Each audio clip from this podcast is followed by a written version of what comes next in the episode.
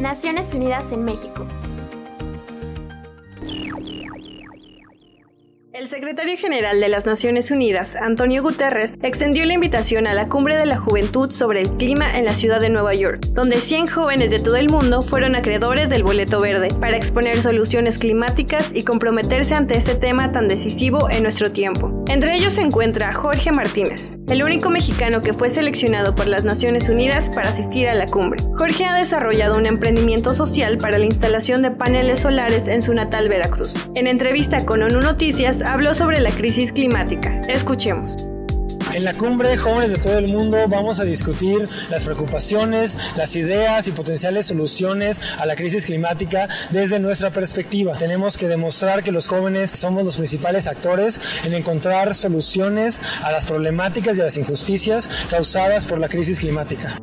La Cumbre de la Juventud sobre el Clima se llevará a cabo el próximo 21 de septiembre en la sede de las Naciones Unidas en la ciudad de Nueva York. Este mes, la Asamblea General de la ONU tiene lugar en su sede en Nueva York, donde grandes líderes mundiales discuten la situación política, social y económica, abordando las cinco cumbres. Una de ellas es la Cumbre sobre la Acción Climática, que se lleva a cabo el 23 de septiembre, la cual impulsa medidas para combatir este fenómeno y solicita a los países miembros que cumplan con sus compromisos adquiridos. Por otro lado, está la Cumbre sobre la Cobertura Universal de Salud, que asegura el compromiso político de los jefes de Estado y Gobierno para que la sanidad universal sea una prioridad. Para el 24 y 25 de septiembre se la cumbre para alcanzar los objetivos de desarrollo sostenible, que evalúa y analiza el esfuerzo por cumplir los 17 objetivos contenidos en la Agenda 2030. El 23 de septiembre es la cumbre sobre la financiación para el desarrollo, la cual reunirá líderes gubernamentales, empresariales y financieros para recaudar dinero y lograr los objetivos de desarrollo sostenible. Finalmente, la cumbre en apoyo a los pequeños estados insulares en desarrollo revisará el avance de este tipo de estados del 23 al 26 de septiembre.